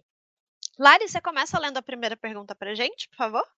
Sim, a primeira pergunta é do Henrique. É, ele mandou duas perguntas, na verdade. Primeira pergunta: Com a morte do Voldin, quem está liderando os Trolls agora? Quem é o mais indicado na linha de sucessão? Cara, até onde eu sei, ninguém. ninguém. não tem nenhum outro troll famoso. É, é importante notar, além de não ter nenhum outro troll famoso, que os trolls, eles têm vários clãs. Uhum. Então, a gente vê muito troll no jogo, mas uma minoria é, são os trolls da Horda. É uma minoria os muito. Os Darkspear são é uma minoria muito minoria. Eles são pouquíssimos, porque eles estão em guerra com os próprios trolls e eles foram exterminados por N raças e N guerras. Então, é um povo muito escasso. Eu acho que tá na hora dos Andalares tomarem o lugar dos Darkspear. Ou os Gurubashi. tá, os Andalares não, são muito polêmicos. Os Gurubashi, sei lá. Então, na real, a... os Trolls são uma raça à beira da extinção. Os Darkspear, sim. Os Trolls, é, Trolls, não. É. Uh, tá, a segunda pergunta dele. Eu preciso que vocês invoquem seus poderes de mães de Ná, pois sei que o santo em vocês é forte. Não sei se vocês chegaram a jogar a ordem de classe de DK, que é a minha main class, mas eu sinto uma preparação para uma lore futura muito bizarra. E eu digo por quê. Logo quando você está upando, em diversos pontos do mapa, você encontra projeções do Arthas te alertando sobre você estar sendo controlado pelos poderes do Lich Rei e que você nem percebe. No Totem do Trovão, ele fala algo como: Você acha que está livre, mas ainda segue as ordens que lhe são atribuídas por ele. Algo assim. Tá, eu vou só interromper a pergunta dele que ainda continua, mas tipo. Eu, eu não fiz isso porque eu não upei DK nessa expansão, mas eu só vou dizer que se o Arthas tá falando alguma coisa para ti, eu não confiaria muito. Sim, principalmente porque, tipo, de onde projeção do Arthas? O Arthas Pois é, tá vindo da onde? Tipo, fantasminha, é. Artas depois de morrer e tal? Eu, eu, não sei, vou ter que ver isso aí depois. Você tem certeza que é o Artas, moço? Não é o Bolver mesmo, não, né? É o Artas. É, então, porque eu fiz a... Eu fiz a campanha de DK, eu upei DK, tudo bem que eu não me lembro muito bem das coisas. Mas, porque já faz é, quase um ano que eu upei a minha DK. Então a campanha inicial eu realmente tenho uns buracos na cabeça. Mas eu me lembro muitas vezes do Bolvar sussurrando. Não, é, eu Bolvar, não me lembro sim. do Arthas. Pois é. Bom, Mas posso estar enganado. Qualquer coisa o pessoal comenta nos comentários aí. Tá, deixa eu continuar a pergunta dele. Além disso, logo no começo, toda a Akerus meio que fica com o pé atrás com ele liderando. Aí depois vem várias missões que são totalmente direcionadas ao fortalecimento dos DKs. Aí chega a missão para pegar a montaria de classe. Nessa missão, que é para ressuscitar o dragão com a própria energia dele. O próprio Bolvar fala para você, caso você morra na ilha onde se encontra o dragão, ele não pensará duas vezes e tomará Acheros para ele, pois ele tem planos bem mais sofisticados que o Arthas tinha, algo assim. Essas falas que ele tem durante a missão são muito sugestivas e eu tenho certeza que ele tem um plano muito macabro. Agora eu pergunto, será que teremos problemas com ele já na próxima expansão? E a bomba, será que a quest de montaria de DK não passou de um experimento dele para ver se eu conseguiria ressuscitar o Asa da Morte com os próprios poderes que residem em seus ossos? Acho que tem alguém vendo muito Game of Thrones. eu acho essa teoria muito plausível e queria a opinião de vocês. Cara, tá. eu não sei Pode se sobrou começar. alguma coisa do Deathwing, pra, pra ser muito sincera. Não. Deathwing já era, eu acho que não, mesmo não vão porque, mais, mais mexer com ele. É, mesmo porque os aspectos como um todo não são mais algo tão. Tipo, tão eles têm forte. poder, mas eles não, não têm a relevância que já tiveram. Eles não têm como fazer o dano que eles já puderam fazer. É, e quando eu digo fazer dano, é pensando no Deathwing, porque os outros só usavam os poderes pro bem. Uhum. Mas é, é impossível para qualquer dragão hoje ter poder o suficiente para ser uma ameaça real. Sim, e sobre o Bolver, eu acho que ele tá na categoria de em caso de emergência, quebre o vidro do Lich King. Vai ser tipo, ok, o não tá muito bem nas pernas, vamos trazer o Lich King, mas eu realmente espero que não seja na próxima expansão, pelo amor eu ia, de Deus. Eu ia falar, é. eu ia fazer esse comentário, porque já deu, gente, pelo amor de Deus. Uhum. Pois é, então, agora mas pensa bem, no Legion foi um ressuscitando coisas da ABC. Qual é, é, o próximo Warlords passo? ressuscitando o uh, Portal Negro, Orcs chegando em Azeroth. Sim, eu só espero que o próximo passo demore X expansões, que não eu seja também. agora. E outra, se eles forem refazer alguma coisa, se eles forem mexer de novo em qualquer coisa, como a Lari já bem disse, as missões e as histórias de Azeroth original dos dois continentes de Kalindor e Reinos do Leste estão precisando de um cuidado mais urgente. Uhum. Sim, e, e, sobre o Bolvar, eu acho sim que ele tá trabalhando alguma coisa, porque, enfim, ele tá lá com o elmo do, do Lich King e tal, Zé fica tem umas paradas ruins ali que fica sussurrando na cabeça dele, com certeza ele, tipo, do bem, digamos, entre aspas, ele não vai ser. Então, quando resolver fazer alguma coisa, coisa boa não vai ser. Ele pode ter sido do bem no passado. Mas uhum. ele tá há quanto tempo ouvindo sussurro? é, ouvindo... tá há muitos anos lá no picolé. É. Pois é. Uh, podemos ir para a próxima pergunta? Uhum. Ok, então a próxima mensagem é do Adrianos. Olá, meninas. Minhas indagações estão relacionadas com a imersão no WoW. No último podcast, número 41, ocorreu uma pequena discordância em relação às guildas que precisam de combatentes focados com o horário para guerrear, e no que consegue fazer uma caçada no tempo livre e usa mercenários contratados no localizador para fazer a mesma guerra. Gostei de como você colocou isso. Aham, uhum, parece bem preciso. Aham. Uhum. Gostaria que aprofundassem mais o assunto se tiverem dados para isso falando do jogador casual, as variações do perfil entre este e o hard, principalmente associando a vida social, trabalho, relações amorosas com o tempo dedicado ao jogo e a vida real. Eles trabalham, namoram, lavam suas roupas. Eu Onde espero, comem. Eu espero que todo mundo faça isso. Ou o contraponto disso. Quem é hard consegue se dedicar à vida real? Deixa um beijo, beijo carinhoso e rantalê. Adrianos Bruxo do Gelli. Ó, eu já é... começo dizendo que sim, tá? Tem muita gente que joga hardcore e consegue sim, é, sei lá, ter família, ter emprego. Bom, não digo para quem tem filho, tem que cuidar de criança, aí fica mais difícil, mas eu tenho vários amigos que, tipo, que raidam mítico em guildas sérias e que têm emprego o dia inteiro e, e ainda assim dão conta. É tudo questão de como você aproveita o teu tempo dentro do jogo, entendeu? Sim, tipo, de otimizar questão... as tuas atividades e uma questão de foco e de como você lida com as coisas. Eu, por exemplo, se eu for tentar ser hardcore, a minha vida vai embora, porque eu não consigo fazer as coisas de um jeito otimizado. Eu sou aquela pessoa que tá andando para fazer uma quest, passa uma borboleta, eu olho a borboleta e eu viro e vou seguindo ela para sempre. E quatro horas depois eu lembro o que eu tava fazendo no começo. Mas então, sobre pra... estatística a gente não tem, não. Tipo, de números e de perfil e tal. Você teria que fazer essa uma é... pesquisa.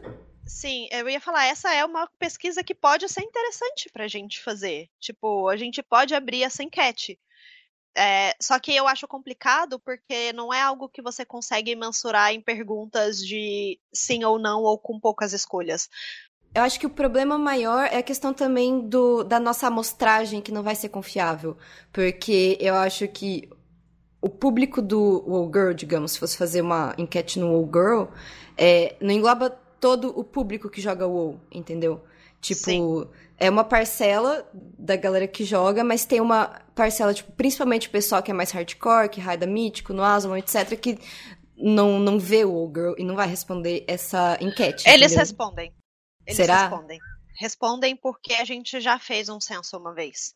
Hum. E, e esse tipo de coisa chega nas pessoas. Tipo, as pessoas não acessam porque o tipo de, de conteúdo não é voltado para ninguém hardcore, até porque uhum. a parcela de jogador hardcore é muito pequena Sim. comparada com o resto da parcela dos jogadores casuais ou tipo padrão, vamos dizer assim. Mas chegar, chega. Você tá subestimando a gente.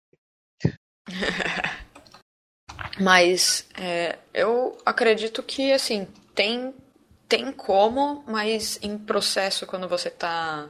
O, o pessoal mais hardcore, sabe? Quando tá em processo de progressão no início, sabe? É, fica um pouco complicado, mas é possível conciliar. Não é impossível. Eu vou ler a próxima pergunta, que parece que são duas perguntas. Tem tem, é, é bem grande essa aqui. É uma pergunta do Ian Costas.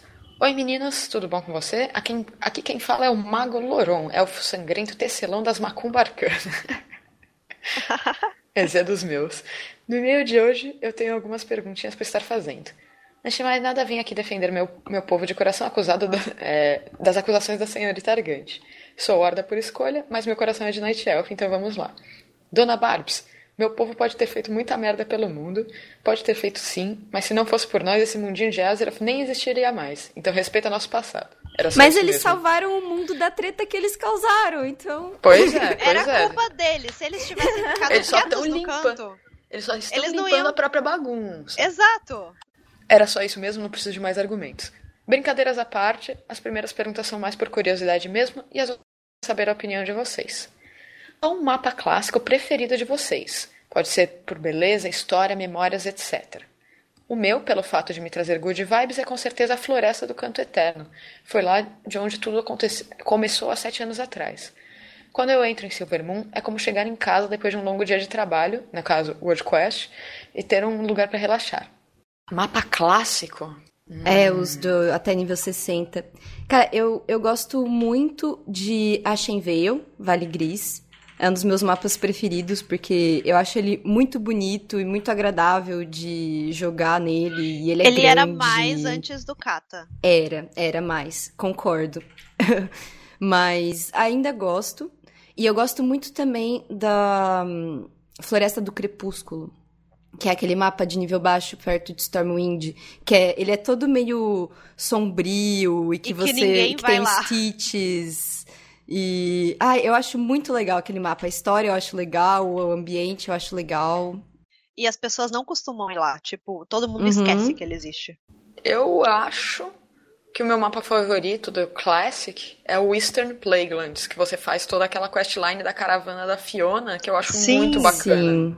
Uhum. Então, eu não tenho, assim, afeição específica por nenhum mapa, mas se eu fosse escolher, seria esse. É, eu tenho dois mapas e um é, eu posso contar que ele se manteve com o mesmo nível de amorzinho antes e depois do Kata, que é Mulgore, por ah, motivos sim. óbvios. Pô, eu tenho. Eu fiz a tatuagem de Thunder Bluff gigante no braço, sabe? Outro que eu gosto muito, e aí já é por lembranças de quando eu comecei a jogar e de como eram as coisas no clássico. Hoje ele é outra Barrins. coisa. Exato. Sabia. Hoje ele é outra coisa. Ele não é nada parecido com o que foi antes do Cataclisme, mas era muito divertido. Tipo, eu me diverti muito lá. Eu, eu perdi muitas horas andando naquele mapa desgraçado de gigante, sem montaria e sem flypatch, porque não tinha, antigamente era um flypatch por, por mapa, e para vocês terem ideia de como Barrens era gigante, era o único mapa que tinha dois. Três então... se você então contar Ratchet. Sim, mas Ratchet era, era outra, porque era neutro. Sim. Então, sem dúvida, Barrens e Mulgore. Pode tá, continuar é... então, Nath. A segunda pergunta dele é qual a raça que vocês menos gostam no WoW e por que é a raça dos goblins? Pô, não é Goblin. os Goblins. Barbie, se tivesse aqui. Nossa ela senhora. ia surtar. A que eu menos gosto é o Organ. Eu acho os mais feios. Simples assim.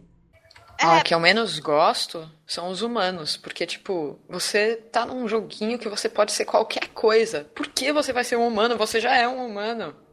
É, é um bom ponto. com os Organs não é nem a aparência, é que eles fungam. E isso me irrita. Tipo, me irrita muito. E você não você se incomoda tá... com os Tauren coçando a bunda? Porque eu não vejo, tipo, eu tô, eu tô ativa.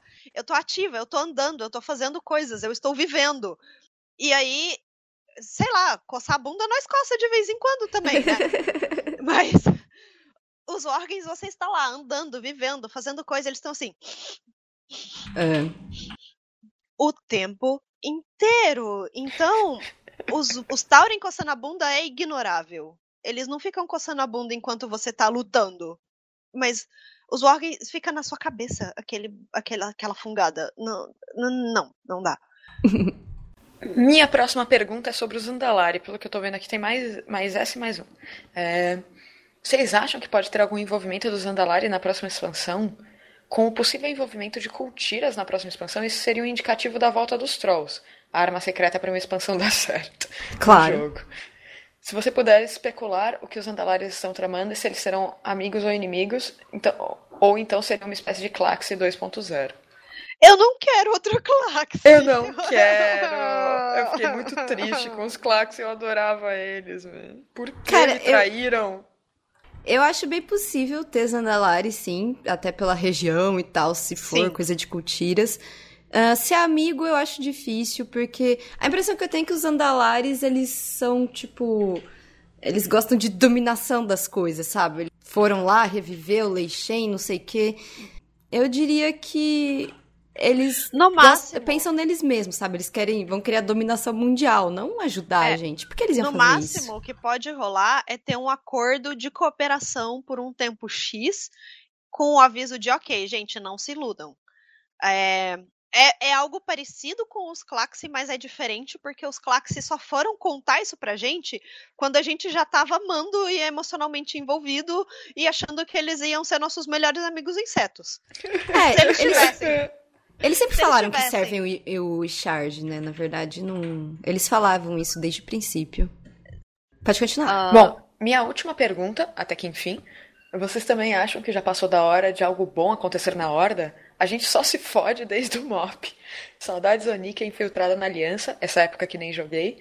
Tá na hora da Horda se reerguer e deles criarem novos personagens. Os Trolls estão sem líder e os Orcs também, junto com os Taurens. Essas são as raças primordiais da Horda. É tipo como se não tivesse mais Rei Invento Bravo e como se o Conselho dos Três Martelos tudo morresse. Não dá, Blizzard, não dá. É, os Taurens têm líder, tá? Bane tá lá. Não, sim, sim. É. Ele quis dizer que os Trolls e os Orcs estão sem líder e que esses dois, junto com os Tauren, são a base da Horda. É, mas. Cara, a Horda. A gente precisa reconhecer que a Horda ficou muito tempo no spotlight. Eu acho natural a aliança tá recebendo um pouco mais de amor agora, até porque a, a história do World of Warcraft é tão extensa, é tão imensa, que é impossível dar atenção igual para todas as tipo para todo mundo, para todos os personagens e para todas as facções. Mesmo porque na história, no mundo real, existe ciclo de tamo bem, tamo fudido, tamo bem, tamo fudido. Está é. na hora da horda ficar melhor um pouco? Acho que sim. Não, não sei, sei melhor, não, eu... mas eu, eu concordo que deve, a gente deveria ter novos personagens fortes. Acho que tá faltando, sabe, mais gente importante na horda, porque estão matando Sim. todo mundo e não estão botando gente nova no lugar. Às vezes eles já começaram a pensar em botar gente nova no lugar, como eles fizeram com o Garrocha, que eles foram colocando o menino lá e a gente só percebeu que ele ia ser o que ele ia ser quando já era tarde demais. Foi uma ótima construção de personagem. Bom, é, ele também mandou uma mensagem no final do e-mail agradecendo todo o nosso trabalho. Um beijão para você e muito obrigada por acompanhar a gente, viu? Tá, então agora eu vou ler a pergunta do Lord Diacos. Saudações, me chamo Diacos e tenho algumas dúvidas sobre a lore do jogo. 1. Um, a oeste do mapa de Volchará, nas Ilhas Partidas, há uma vila que parece com a arquitetura de Gilneas. Acho que até o estandarte é o mesmo. Me, per Doe se essa informação estiver uh, nas quests, mas esse mapa eu fiz às pressas, pois na época eu estava quase no 110, e vocês imaginam o desespero. Queria saber como ela foi parar lá, se a cisão é mais antiga que os reinos humanos. Uh, é, na verdade. É Brad, ilhas... Eu acho que ele está falando de Bradensbrook. Isso, Bradensbrook. As ilhas partidas não estavam, tipo, escondidas que nem Pandaria. Elas estavam acessíveis o tempo todo, na real. Então. O único não... lugar que estava protegido era Suramar. Sim, Suramar. Mas eu não sei exatamente quando eles foram para lá, eu também não, não vi se falou nas quests, mas eu chutaria que depois que abriu os portões de Gilneas, que eles deixaram de ser isolados lá na época do Cataclisma, sei lá, alguém foi para lá, entendeu? Tipo, tava viajando, achou um lugarzinho, resolveu fazer um acampamento.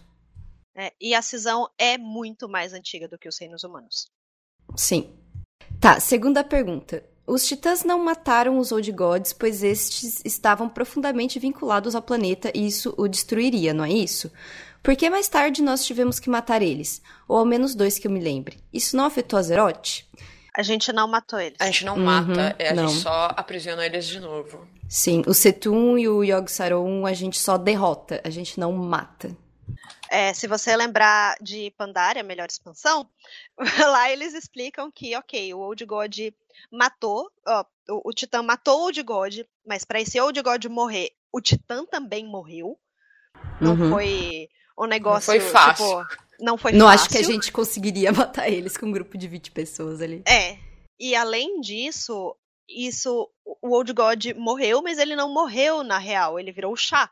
Então ele se manifestava na Terra o tempo inteiro. E então, quando ele morreu e viu que ele não ia morrer de fato, que não tinha como destruir ele, que ele realmente estava muito ligado ao planeta, eles falaram: ok, a gente não vai ficar se matando para tentar derrotar algo que, com o que a gente sabe hoje, não dá para ser derrotado. E aí, outra coisa é a, a, a forma de matar os Old Gods é o que o Sargeras fez, que foi o começo da decadência dele. Ele simplesmente teria que matar o planeta. Destruir o planeta. Tipo, partir ele no meio e acabar com ele inteiro.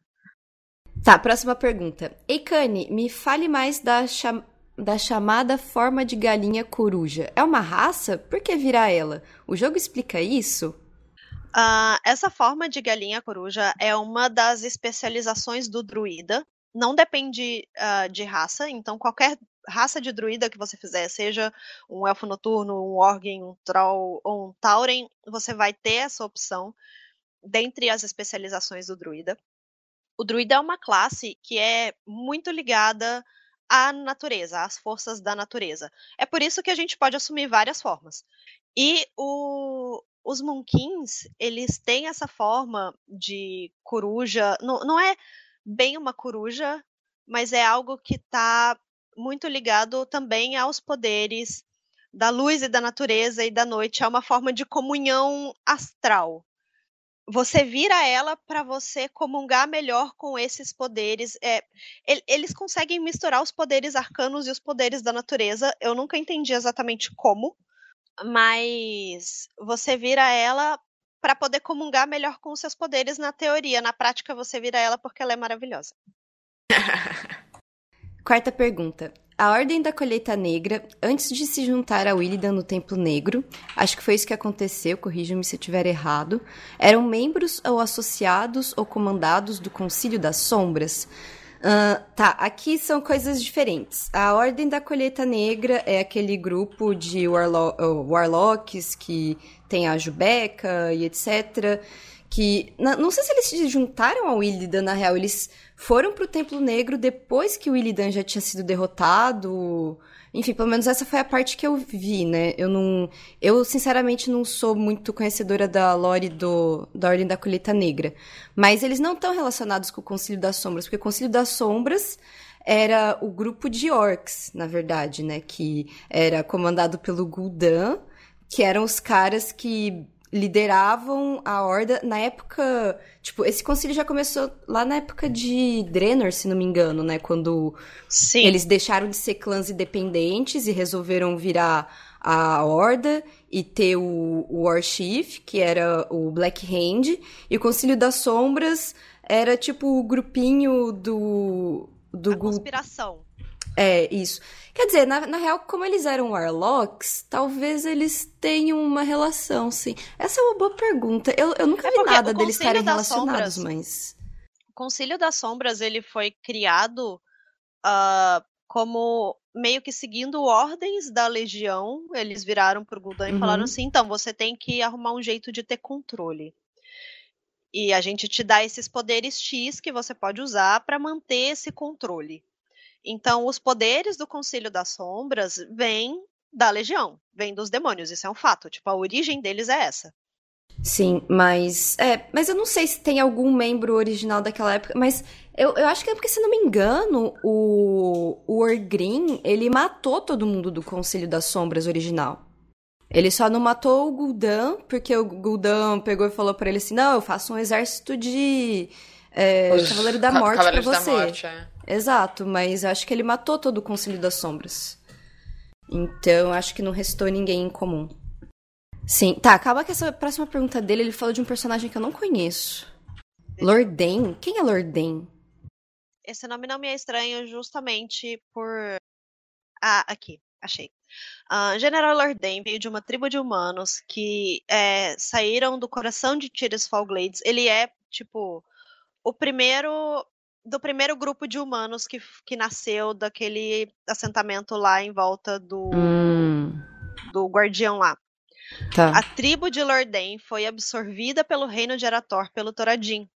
E depois ele virou um dos favoritos do um general favorito do rei, que e o outro era o Trollbane. Tá. Ele se sacrificou tipo, pra. nessa guerra com os Trolls. Depois das guerras dos Trolls, muitos dos soldados de Erator migraram, migraram de volta para Tirisfal, onde os Arati estabeleceram um ponto central que os veteranos chamaram de Lordaeron, em honra dele. Ah, entendi. Bom, então esse é o background do negócio. Tá? Deixa eu ler a pergunta dele então, né? A gente já tem um background de que esse cara. Sim. Deixa eu ler para daí a gente discutir a pergunta. A linhagem Menetil era ou é, já que a irmã de Arthas está viva. Sim, ela está viva, moço. Tá lá no Classhout Priest. Descendente é. do general Lorden, não achei essa confirmação, e se não forem, já que as clareiras de Tirisfal eram de responsabilidade de Lordain, não poderia haver uma tentativa de retomada desse território por seus herdeiros? Há algum lugar que possa encontrar mais informações sobre Lordain?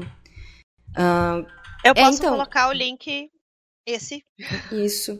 É, tem, tem se você procurar, né, tipo nas nas wikis da vida de WoW falando só ele é um personagem meio que não tem tanto destaque, né? Eu acho não sei. Ele tem a sua importância. É, ele é importante, mas. da história. Mas não gerou muita coisa depois, né? Hoje em dia, assim, eu nem sei, eu acho que ele. Nem sei se ele teve linhagem depois. Eu tô vendo aqui a linhagem de Menetil para ver se fala alguma coisa de onde eles vieram. Mas é, eu não tô mas vendo nada pelo, aqui, pelo não. Que eu, pelo que eu entendi, ele não teve linhagem. Mas Lordaeron é. foi nomeada em homenagem a ele. Tipo, porque uhum. ele ele morreu se sacrificando em uma guerra para proteger aquele território, para proteger os humanos. Então eles é, fizeram isso para honrá-lo, mais ou menos como Orgrimmar e Durotar. E aí, sobre esse negócio de tentativa de retomar o território pelos herdeiros, não digo pelos herdeiros, mas os humanos estão desde sempre querendo tirar aquela terra dos dos Forsaken. Uhum. Então, se você tiver se você tiver perguntado isso para montar o lore do seu personagem para incorporar no seu roleplay, é válido. Você pode incluir isso porque tá dentro da lógica. Bom, mas é, foi isso. Essas eram as perguntas do Lorde Diacos. Obrigada, Lorde Diacos. Continue mandando as perguntas. Elas são divertidas. Sim. Uh, a próxima pergunta é do Iago. Oi, meninas do All Girl, tudo bem com vocês? Então, como um apaixonado por lore que sou, tenho duas perguntas para fazer. A primeira é a seguinte: eu não jogo Hearthstone, mas eu vi o trailer da nova expansão, que mostra Jaina tendo que lidar com a luz e a escuridão. Sobre isso, existe alguma relação com a Jaina que conhecemos e essa Jaina que, pelo que eu entendi, se rende à escuridão? Uh, Iago, não. Em Hearthstone, tipo, não, não, não pense que nada que acontece em Hearthstone tenha qualquer efeito na história de World of Warcraft. Se a sua pergunta foi feita por Hearthstone, zero de chance, não tem nada a ver, até porque a mecânica da expansão, eles simplesmente mataram todos os heróis de Hearthstone para transformar eles em DK por questões de mecânica de jogo. É não é totalmente não canônico, sabe? Sim. É, uhum. é como se fosse um Hearthstone Universo fosse sempre um spin-off. É. é. Então, tanto que eu, eu acho que o Medivh não era um, um super galã, né? Não. Ficava... Ele. Eu até não digo era, que galã, que ele era um bom vivan. Mas, mas eu não sei se jeito... ele era aquele cara que é pintado no Hearthstone, que dava as festonas, que invitava até os Jaraxos pra festa. A minha segunda e última pergunta é a seguinte: um dos eventos que eu acho mais legal no WoW é a Feira de Negraluna. Eu acho muito legal um carnival americano dentro do jogo, adaptado para o mundo de Azeroth. Fico muito triste porque toda vez que eu visito a ilha, eu encontro ela vazia. Existe alguma lore por trás dela?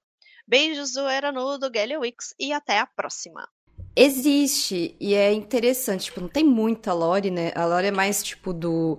Tem o dono, né, da Feira de Negra Luna, que sabe que tem um... Tem um... É um anão, se não me engano... Não, um, é um gnomo. Gnomo.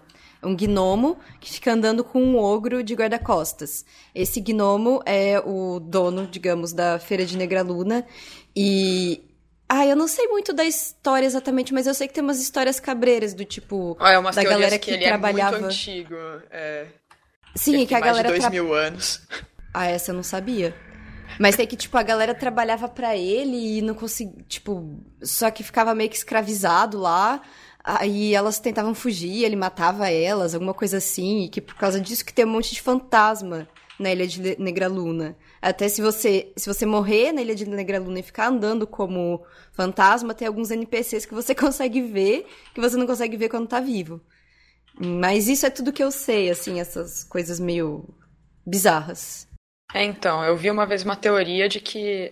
Porque tem um fantasma que faz um comentário sobre a guerra lá do Trollbane e tudo mais, de ter participado junto com esse gnomo. Que, tipo, que? Como que assim esse gnomo? Quantos anos esse gnomo tem, sabe? É, uhum. eu, eu, não lembro agora exatamente, mas é interessante. E no, naquele quadrinho Lendas tem uma historinha lá de, em Negraluna, até. Ah, vou ver depois. Porque não eu também é, gosto muito de uma lore, sabe? Sim, é, é, é pouca coisa. Bom, então por hoje é só. Lari, você tem as suas considerações finais a fazer? Uh, bom, sim, mais uma vez, como sempre, obrigada, gente, por ouvir o podcast. É, o podcast é uma coisa que deixa muito feliz mesmo, sempre que vejo, enfim, que a gente vê o, vocês mandando e-mail, sim. deixando comentário e etc. Então, muito obrigada por isso e até a próxima. Bom, é, novamente, né, agradecendo todo mundo, agradecendo pelo convite de vocês duas. É, foi muito bacana conversar sobre esse assunto, que é um negócio que tá entalado na garganta há muito tempo. e. Blizzard, me dá meu bis! É, muito obrigada a todos que escutaram a gente até aqui mais uma vez. Se você está conhecendo o podcast hoje, seja muito bem-vindo. Espero que você tenha gostado e que continue com a gente daqui para frente. Aguardamos os comentários e as mensagens e as perguntas de vocês, porque a gente sempre fica ansiosa para ver isso. Acompanhem também, se vocês não estão acompanhando, o canal do All Girl, que tá rolando vídeo lá direto, o canal da Lari e o canal da Barbs. Os links estão no post então podem acessar. Sim. Ficaremos muito felizes com a companhia de vocês, não só no podcast, mas também nos outros conteúdos que a gente faz. O site tá meio paradinho, eu reconheço, mas ele vai voltar aos poucos, vai entrar nos eixos. Aguardem e confiem como sempre, porque a gente não consegue deixar vocês de jeito nenhum. E acho que é isso, acho que não tenho mais recadinhos por hoje. Mais uma vez, muito obrigado. Amamos vocês e amamos a companhia de vocês. Um beijo e até a próxima. Tchau, tchau. Até.